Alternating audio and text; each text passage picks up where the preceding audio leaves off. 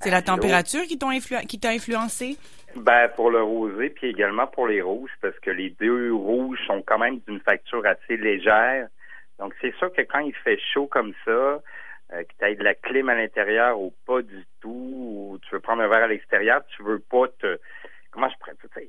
Du vin, c'est quand même une boisson qui sert à nous rafraîchir. Quand on prend quelque chose, généralement, c'est pour... Euh, c'est pour se rafraîchir, ou un café pour s'apaiser, ou bref, se réveiller. Mais dans le cas du vin, quand il fait chaud, s'il est trop corsé, euh, on a moins envie de le boire. Puis prendre du vin, c'est se faire plaisir. C'est plus quand c'est corsé, c'est plus des vins d'hiver, ça se dit-tu? Ben oui, on peut le dire également. Puis tu sais, j'amène même mes, clients qui, aiment ces, vins d'hiver, comme tu dis bien, ces vins plus corsés, donc plus de tanin, plus asséchants en bouche, plus pâteux en bouche. Je les amène vers des vins plus mi-corsés, euh, moins dense, moins pesant, moins lourd, plus difficile à digérer également parce que plus il fait chaud, plus c'est dur de digérer. Bref, on va pas parler de, euh, de, tout ça en précision, mais oui, tout à fait. On va y aller avec des vins plus euh, plus légers et j'amène mes clients vers là. Puis tu sais. Dans les rouges, j'ai amené un pinot noir, puis j'ai amené un, grenache syrah, puis bref, je vous en parlerai. Tu sais, les vins peuvent être issus de cépages qui euh, font des vins généralement plus corsés, mais selon la zone géographique, peuvent être un petit peu plus, euh, euh, plus légers. Bref, commençons avec mon rosé coup de cœur. Ces trois vins-là, ils vont faire partie de mes vacances. Après, je, je, m'en vais me reposer à l'ombre. donc, ils vont faire À l'ombre, pas à Londres. non, non, pas à Londres, à l'ombre. J'aime ça. donc, oui, avec, avec ces vins, je vais partir dans mon petit panier. Et le premier, c'est un rosé de la superbe maison, le château Mourgue du Grès, donc très français comme nom, pas retenable. Mourgue du Grès. On est en Costière de Nîmes, donc c'est vraiment dans le sud, euh, dans le sud français. Euh, donc tout près de Nîmes, bien sûr, Costière, tout près des côtes de la Méditerranée. Euh, c'est son fleur d'églantine. C'est pas joli, ça. Juste par le nom Fleur d'Églantine, j'ai envie de goûter ce vin-là. On est sur le millésime 2020. Les rosés, c'est tout le temps les, vins primeurs du vignoble, donc le millésime euh, de l'année dernière. Euh, Nîmes, c'est où qu'on est? On est dans la vallée du Rhône, hein? on est sur le bord de la Méditerranée. Bon. Euh, Mourgue du Grès travaille avec 60% de grenache, 30% de mourvèdre, 10% de syrah sont vraiment l'encépagement du Rhône. Aucun sucre résiduel dans ce vin. Qu'est-ce que ça veut dire? C'est que ce vin-là est extrêmement sec, mais très fruité par le, quand même au nez, parce que souvent les gens parlent de fruits, ils pensent que le vin est sucré. C'est pas à cause que le vin sent le fruit que le vin est sucré. C'est pas du tout, euh, comment je pourrais dire, ce parallèle qu'on doit faire, bien au contraire.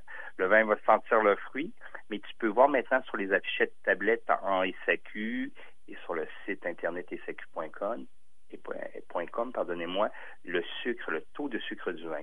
Quand tu es en bas de 4 grammes de sucre par litre, ton vin est complètement sec. C'est-à-dire que tous les sucres ont été changés en alcool. Bref, ça c'est mon mm. petit côté professeur, mais c'est hyper important pour moi de vous le dire, d'avoir l'heure juste. Donc, ce château Mourgue du Grès, ce fleur d'églantine, comment je l'ai visité au nez? On était des belles touches de melon cantaloupe. Un bon cantaloupe, là, juste assez mûr. Une note de fraises et de rhubarbe. Ma mère me faisait des, confitures de fraises rhubarbe. J'ai des effluves de ça qui me revenaient.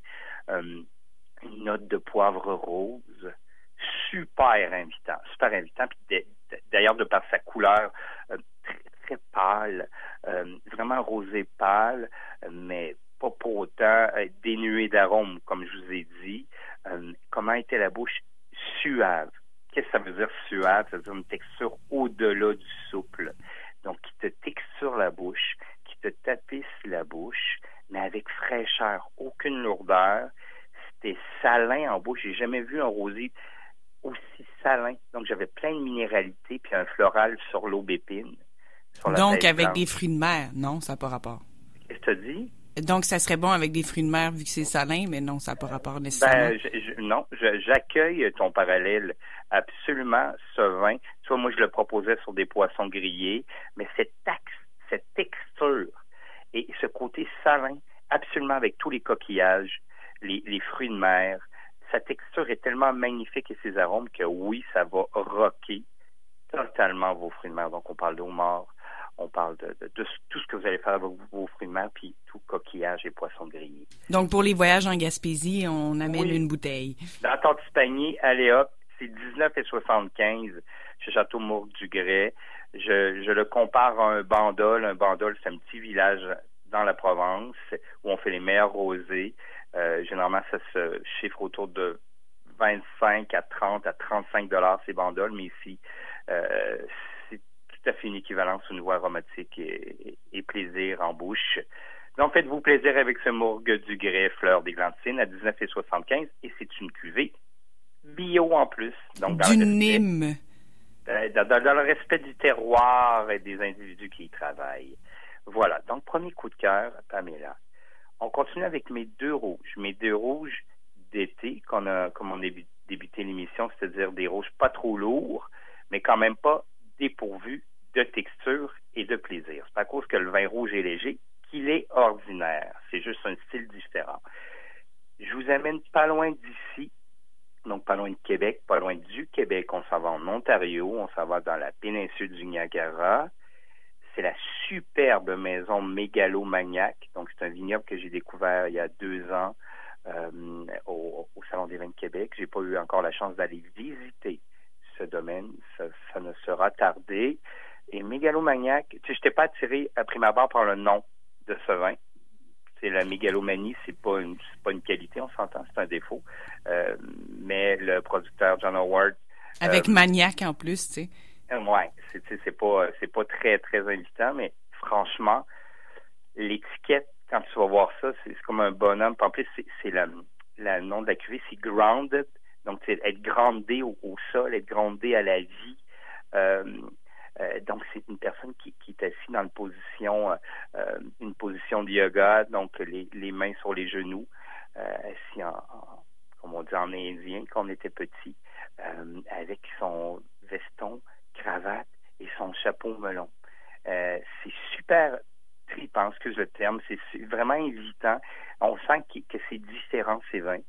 Euh, qu'est-ce que ça veut dire différent? C'est-à-dire son approche est différente, mais il travaille avec, avec tellement de doigté. Je connais la personne qui vinifie ces vins, Sébastien Jacquet, qui est un, un Français que j'ai rencontré chez le super vignoble Claude Jordan qui renaît de ses cendres dernièrement.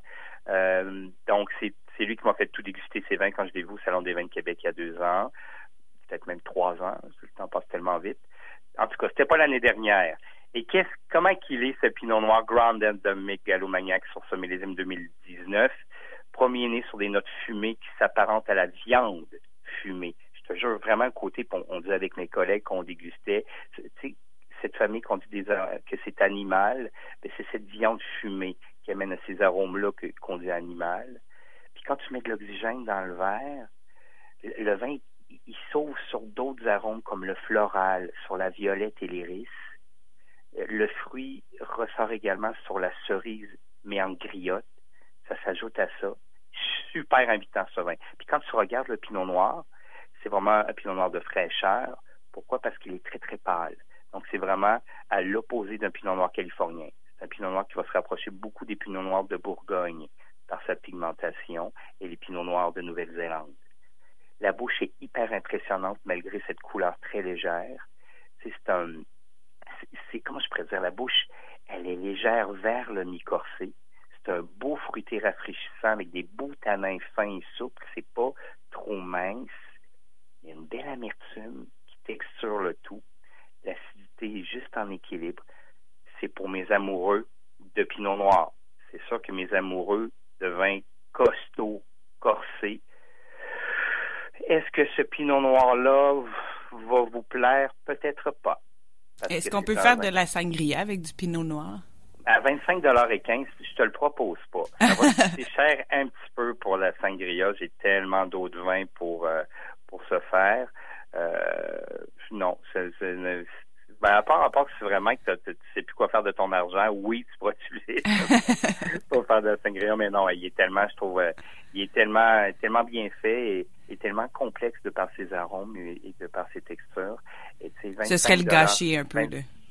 Pardon? Ce serait le gâcher de le transformer ah, en sangria. Et voilà, ben, c'est parce que tu sais, quand dans la sangria, quand tu ajoutes euh, tous tes fruits, tout ça, j'ai des vins, euh, comment je pourrais dire, plus simples, mais tout aussi bons qui peuvent bien se, se comporter en sangria. Bref, celui-là, 25,15 je tiens à vous dire, les pinots noirs, là, c'est rare que tu vas trouver des pinots noirs en bas de 20 qui vont te rassasier, qui vont te faire plaisir.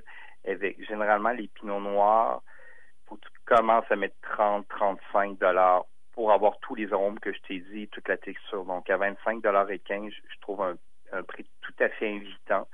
Euh, et je l'ai accordé sur un tartare de thon ou tartare de saumon euh, que je fais avec des fraises euh, de l'île d'Orléans, de la, il faut que je nomme la, ferme Jean-Pierre Plante, que j'adore, qui travaille là, tous leurs fruits, leurs petits fruits en, en agrobiologie, ou sinon plus simplement sous l'acquis de poulet de grain, poulet grillé, tout simplement. J'ai adoré ce pinot noir mégalomaniaque, du Niagara, 2019 à 25 et 15. J'ai adoré, complètement sec en bas de c'est 4 grammes de sucre par litre. Et on finit. Et on finit, euh, Pamela, avec Je vous amène en Espagne. Et ça, ça va être pour euh, mes amoureux de vin un petit peu plus corsés, mais comme il fait chaud, comme on disait, je veux pas que ce soit trop lourd. Donc, c'est Jiménez Landi avec sa cuvée. Donc, euh, quand je, tourne mes airs comme ça ou mes J. On n'est plus en France. Ah, non, on est en Espagne. On est en Espagne, à Madrid, euh, à Toledo, plus précisément. Donc, euh, dans l'appellation Mentrida, c'est dans la zone assez élevée autour de Madrid. Euh, donc, on est dans des altitudes où le grenache prospère et plus sur sa finesse que sur son côté plus gras. Donc, 75% de grenache et 25% de syrah. J'appelle, je, dirais que ce grenache me fait plus penser à un pinot noir qu'à un grenache d'Alto Moncayo. Il fait plus chaud. C'est un grenache que je, qualifie de mi-corsé. Mi-corsé plus. Je l'ai à doré, premier-né de fruits noirs. Euh, sur la mûre, la myrtille, la garrigue s'ajoute à ça. Donc, une belle symbiose pour le premier-né. Quand je mets de l'oxygène, c'est la prune qui sort avec des touches presque d'eucalyptus. Euh, c'est super invitant. Mais l'eucalyptus est très subtil, où, je pourrais l'amener dans les anisés, cet eucalyptus-là. c'est un nez vraiment évitant, où j'aurais pu faire un parallèle avec thym, romarin donc euh, comme la garrigue euh, que j'avais au premier nez. Euh, bref, le nez hyper invitant et la bouche est, c'est une harmonie totale entre fraîcheur et amplitude du fruit. Comme je disais, c'est mi-corsé, une grenache très élégante, tout est harmonieux, je le redis. C'est souple à généreux, donc une texture qui te tapisse la bouche mais sans t'alourdir. C'était absolument génial. Je te jure, j'ai dégusté ce produit la semaine dernière après ma chronique. Euh, dès que je arrive en boutique, je peux faire déguster une bouteille à mon équipe. Ah, j'avais cinq caisses de ce vin. je pense qu'on a déjà vendu quatre caisses, tellement on était amoureux de ce vin-là. Aller chercher ce vin, Jiménez Landy, c'est sa cuvée Barondello à 18,90. Tu encore ça sur euh, caille guerrier, euh, des tournes d'eau de canard. Euh, euh, tu peux même y aller avec, à cause de sa belle générosité, avec des côtes levées que tu vas faire ce barbecue. Bref, ça va être mon mes trois vins pour démarrer mes vacances. Pour les grandes chaleurs. Ah voilà, c'est un rose que je peux boire quand il fait chaud. Ah, mais merci pour ces suggestions et Nicolas et bonnes vacances. Ah, t'es tellement gentil, merci.